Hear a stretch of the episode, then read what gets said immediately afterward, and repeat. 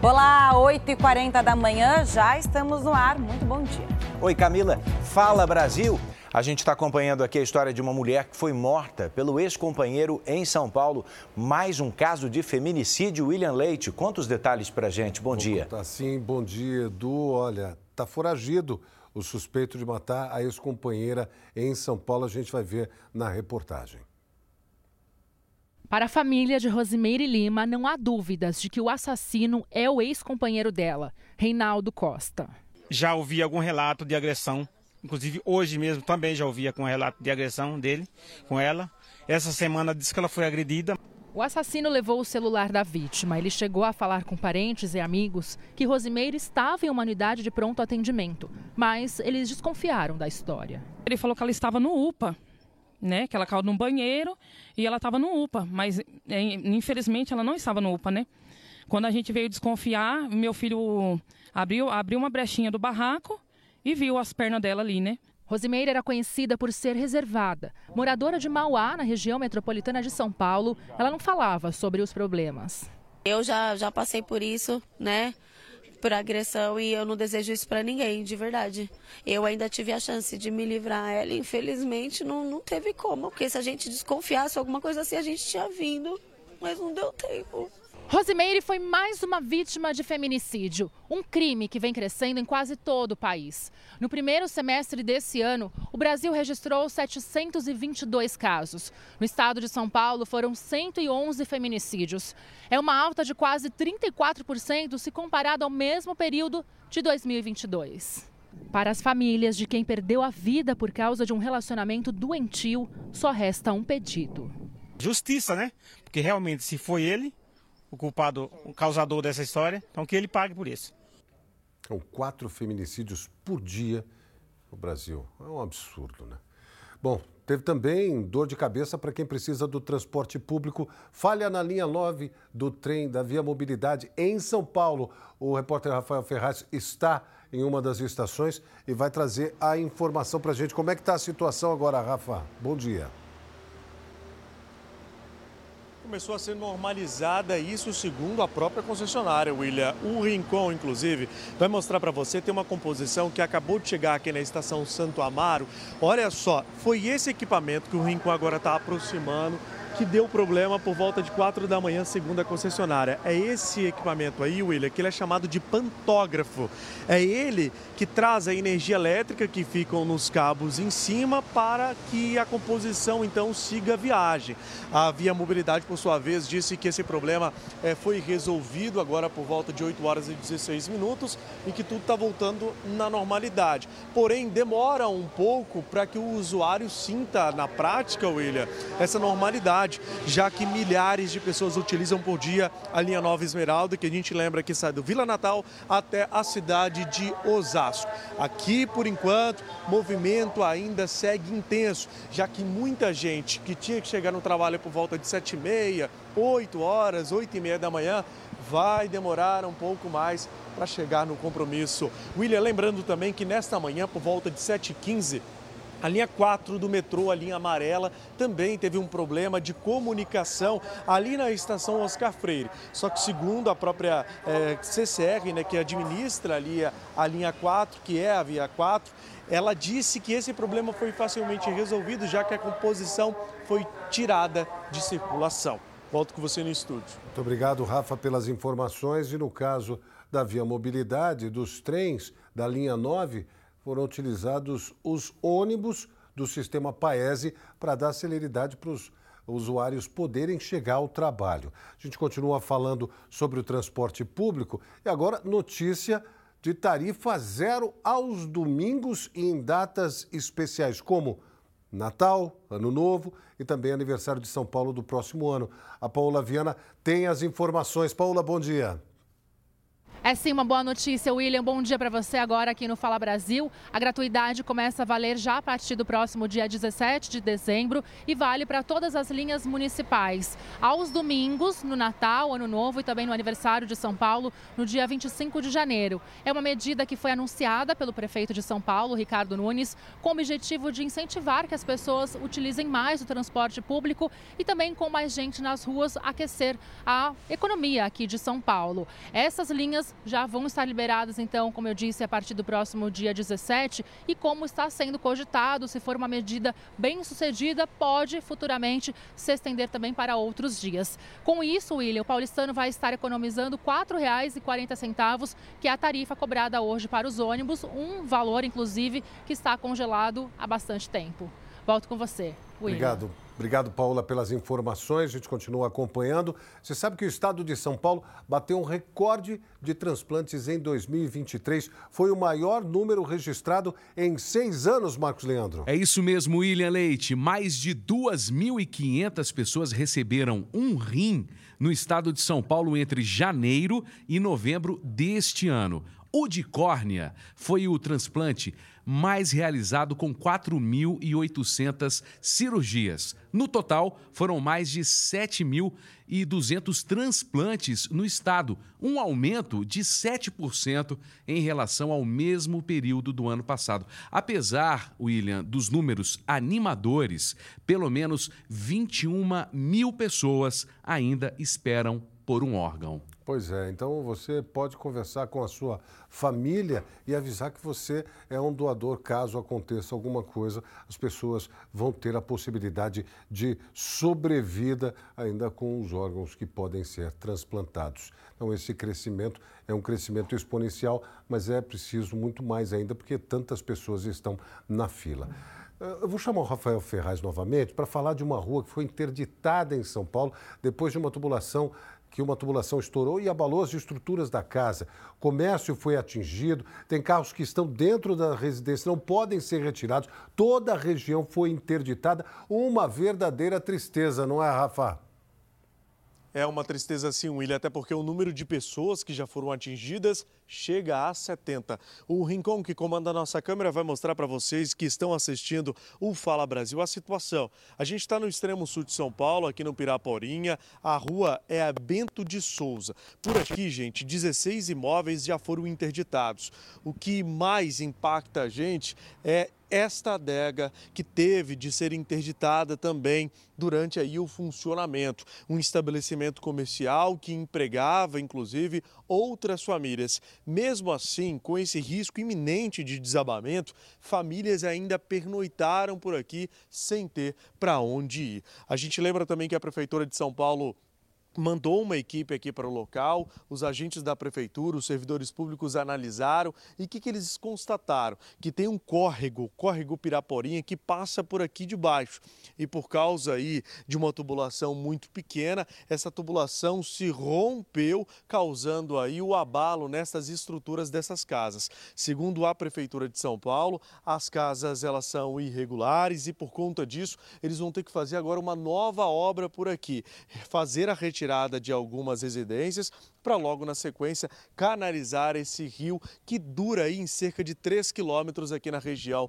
do Piraporinha. William, volto com você no estúdio. Obrigado, Rafa, pelas informações. Vamos continuar acompanhando e a obra precisa ser realmente emergencial, porque há o risco de desabamento daquelas casas ali. O prefeito de Maceió, João Henrique Caldas, se encontra daqui a pouco com o presidente Lula para debater o rompimento da mina Salgema, que ameaça até cinco bairros da capital alagoana. Vamos conversar com Alan Garcia, ele está num ponto alto da região, ali atrás está a Lagoa Mundaú, e ele conta para a gente tudo aí em jogo e a preocupação é para onde vão as autoridades agora, né, Alan? Bom dia. Edu, bom dia para você, bom dia para todo mundo. Olha, a Defesa Civil considera o rompimento da mina 18 da Braskem um caso isolado e que não deve atingir as outras minas da região. Mas ainda há preocupação, porque o equipamento que mediu o afundamento do solo com alta precisão foi engolido pelo colapso registrado no começo da tarde do domingo passado. O presidente Lula quer saber a dimensão do problema. A CPI da Braskem, que deve investigar o caso, deve ser registrada hoje, deve ser instaurada hoje. Além nessa reunião, devem participar o governador de Alagoas, Paulo Dantas, o presidente da Câmara, Arthur Lira, e também o senador alagoano, Renan Calheiros, junto com o prefeito de Maceió. Nesses últimos 15 dias, a água da Lagoa Mundaú inundou o buraco que se abriu por conta desse colapso e continua. O repórter cinematográfico aqui da TV Pajussara registrou né, um, um, redemoinho na superfície da água. A gente está avaliando junto com um especialista. Edu, Camila, eu volto com vocês. Obrigada, Alain. Impressionante, né? O, o, estrago dessa região e, como ele acaba de relatar, ainda há problemas que vão ser investigados. Muito obrigada. E um prédio de seis andares desabou em Nova York. Esse desabamento foi parcial. A construção passava por uma reforma na fachada. Os edifícios por lá são bem antigos. Esse prédio foi construído em 1927 e tem pelo menos 50 apartamentos. Não há registro de feridos até o momento. Cães farejadores se certificaram de que não havia ninguém debaixo dos escombros. Os moradores foram levados para uma escola. No momento do colapso, Nova York registrava temperatura próxima do zero grau. As causas desse desabamento estão sendo investigadas. Os novos rumos da Argentina. O novo ministro eh, do país, Luiz Caputo, deve anunciar ainda hoje as primeiras medidas do presidente Javier Milei. O primeiro dia de Milei na presidência da Argentina foi de reuniões. Ele determinou revisão de contratos públicos. Já o Banco Central decretou uma espécie de feriado virtual bancário. Todas as operações com moeda estrangeira precisaram ser autorizadas. A medida foi tomada por causa desse período de transição. Era esperada para o início dessa semana aqui na Argentina uma grande turbulência. A cotação do dólar na casa dos mil pesos e a estabilidade dos preços foram uma surpresa diante de uma economia em grave crise. O mercado ficou em compasso de espera para ver o alcance das primeiras medidas anunciadas pelo novo governo. Depois de derrubar um decreto que impedia a nomeação de parentes, Milei colocou a irmã e braço direito, Karina Milei, como secretária-geral da presidência. O novo governo já havia anunciado que vai reduzir subsídios de serviços essenciais, como transporte, combustíveis e energia, o que deve provocar aumento de preços. Javier Milei tem pouco apoio no Congresso e pode ter dificuldades em implementar propostas. Nesta segunda-feira, a polícia da Argentina prendeu um ex-servidor público. Ele teria jogado em Javier Milei uma garrafa de vidro durante o desfile em carro aberto, durante a posse. Um segurança se feriu.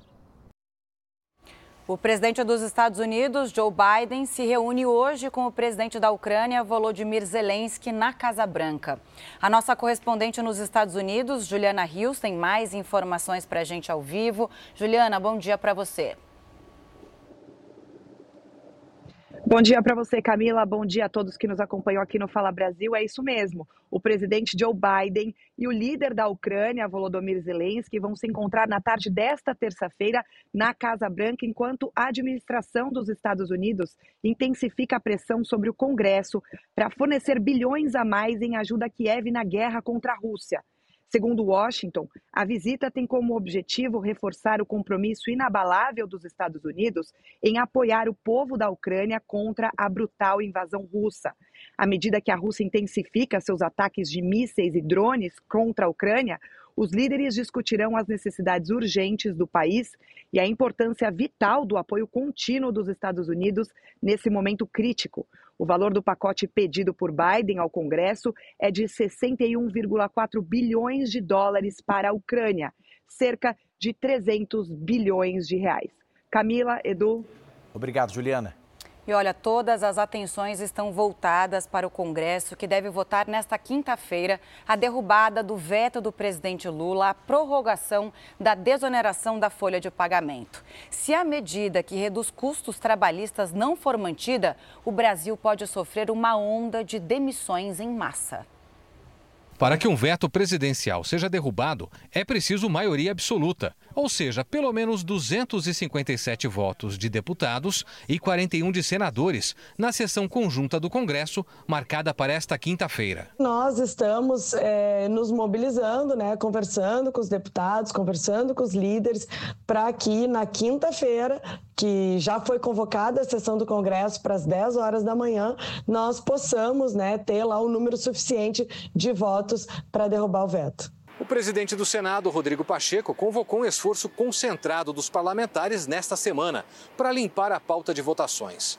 Deputados e senadores dão como certa a prorrogação da desoneração, que garante a manutenção de trabalhadores nos 17 setores da economia que mais empregam no país. A lei tem validade até 31 de dezembro deste ano e prevê que as empresas paguem alíquotas de 1 a 4,5% sobre a receita bruta, em vez de 20% sobre a folha salarial até o final de 2027 há uma enorme mobilização no Congresso Nacional para a derrubada desse veto. Esse veto que vai contra o trabalho, contra o emprego. Vamos lembrar que 430 deputados federais votaram a favor da desoneração da folha. Esse veto do presidente Lula vai na contramão, vai contra o trabalhador. Empresários dos setores afetados pela medida estão preocupados com o prazo curto para uma solução. Se os parlamentares não derrubarem o veto, haverá uma onda de demissões em todo o país, além do aumento dos preços dos produtos, com impacto direto na inflação. O ministro da Fazenda, Fernando Haddad, tem afirmado que vai apresentar ao Congresso uma proposta alternativa à desoneração da folha de pagamento, depois da votação da reforma tributária, o que não convenceu os parlamentares. A gente tem que derrubar o veto para que isso seja mantido o ano que vem, enquanto o ministro define uma nova estratégia. O que não dá é para ficar no limbo esperando o que, que o ministro vai fazer. Nós temos que derrubar o veto para que as empresas continuem gerando emprego, continuem, inclusive, pagando mais impostos, porque, pelos estudos que nós temos, aumentou o número de emprego e aumentou a arrecadação. O autor do projeto que prorroga a desoneração acredita que não há tempo para discutir propostas alternativas. O caminho que estamos defendendo é que se faça a derrubada do veto, inclusive se liberando a base do governo que deseja votar a matéria, e sentimento está claro tanto na Câmara quanto no Senado, e a partir daí nós ganhamos prazo e tempo para poder em 2024 discutir essas propostas do Ministério da Fazenda para se poder aperfeiçoar a política pública da desoneração que já se mostrou eficaz em gerar empregos e postos de trabalho que ajudam ao classe trabalhadora, ao pai e à mãe de família que busca sair da fila do desemprego. O vice-presidente do Senado acredita que o veto do presidente Lula será derrubado. A minha impressão, até porque, levando-se em consideração os números obtidos tanto na Câmara dos Deputados como também os números colhidos no Senado Federal, aprovando e concordantes que fomos pelos fundamentos que davam sustentação à proposta legislativa pela desoneração, a tendência é que haja a derrubada do veto. Aponte a câmera do seu celular para o QR Code que aparece aí na sua tela e acompanhe a cobertura de tudo o que acontece em Brasília no r7.com. Agora uma notícia urgente: a Polícia Civil realiza uma operação contra o tráfico de drogas na região metropolitana de São Paulo. A Beatriz Casadei acompanha e traz os detalhes. Bia, bom dia. O que, tá, foi apreendido aí pela polícia, hein? Oi, William, bom dia. Estão sendo cumpridos nove mandados de busca e apreensão. Até agora já foram apreendidos e trazidos aqui para a delegacia vários materiais, como drogas e veículos. Estão sendo trazidos aqui para a sede do DENARC, o Departamento Estadual de Prevenção e Repreensão ao Narcotráfico. A polícia continua na rua para essa operação, William. Muito bem, a gente está acompanhando esse trabalho. É um trabalho de investigação com vários mandados de busca e apreensão, e a consequência disso é que pode haver também prisões nessa operação da polícia e do DENARC. A Beatriz Casadei vai continuar acompanhando e trazendo as informações para a gente. Está acontecendo, a polícia está na rua, está trabalhando para trazer informações e prender criminosos, dando um duro golpe no tráfico de drogas. O panetone é sobremesa ou pão? Diz aí, Edu, o que, que, você acha? É sobremesa feita com pão, né? é um pouco dos dois, né? Bom, o importante é que um, é um dos alimentos mais cobiçados na época natalina. Na minha casa, com certeza. Tem por lá? Tem. Separa uma fatia para mim que eu estou chegando, porque para agradar o paladar do consumidor, os confeiteiros não param de criar novidades. A gente nem viu e já está com água na boca. Gosta de panetone doce? Tem. Prefere o salgado? Tem também. Tem panetone de todo tipo. A gente foi muito além daquela tradicional e rival dupla, de frutas ou de chocolate. Meu preferido é o de frutinhas. Você tem várias opções e experimentar o novo é essencial, né? Nessa padaria em São Paulo, eles são as estrelas dos balcões nessa época. E cada ano que passa aparece um diferentão da família dos Tones. Vamos direto para a cozinha acompanhar a fabricação dos campeões de venda, a começar por esse, trufado de pistache. A massa é um panetone de chocolate, daí ele é transformado pelo confeiteiro.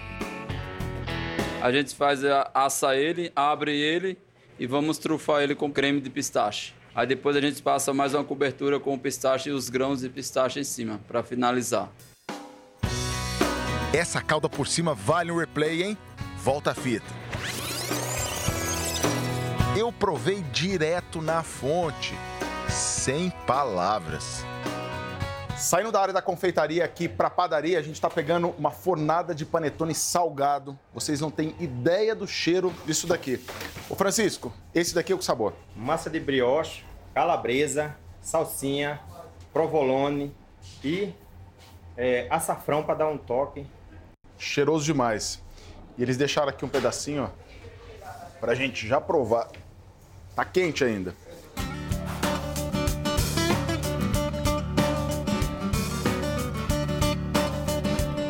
Delicioso. Além de calabresa, tem de torresmo e provolone com parmesão. Na salgaderia tem um da família Tone também. Olha que interessante, é o cochitone. Massa de coxinha no formato de pão natalino com muito recheio de frango, camarão, carne seca e costela. Há indícios de que o panetone surgiu ainda na Idade Média, antes de 1453. O nome vem do italiano pane di tone, que significa em português pão de tone. Esse Tone seria o padeiro criador da receita e morava em Milão, na Itália. Basicamente, uma massa doce com frutas cristalizadas e uvas passas. Receita que se espalhou pelo mundo e ganhou muitas variações. Pelo menos levam o um nome na hora da venda. Fala Brasil termina agora. Ótimo dia. Amanhã Mariana Godoy está de volta. Até a próxima. Obrigado viu, pela companhia. Obrigada viu? a você. Ficou esse gostinho de panetone no ar, não ficou? Não, César Filho. Bom dia para você. Evidentemente que sim. Bom dia, Camila. Bom dia, Edu. Cadê o pedacinho? Você não vai mandar, não? Eu vou. Eu sei, eu sei Eu que vou. aí no estúdio do Fala Brasil tem. Amanhã então você não, manda amanhã eu pra trago cá. para todo Por mundo, favor. tá? Por Amanhã, favor. deixa comigo. Estaremos Mas não é do tradicional, é Não. do novidade. Claro, Sabor pode ter, vari- novidade. Não tem problema, tem que ter variação mesmo. Um beijo para vocês, uma terça-feira duplamente, Duplamente. abençoada. Obrigado pela companhia, obrigado Camila por estar conosco também. Obrigada Até a breve, vocês. se Deus quiser. Um Até beijo breve. enorme para vocês. Bom descanso e até amanhã.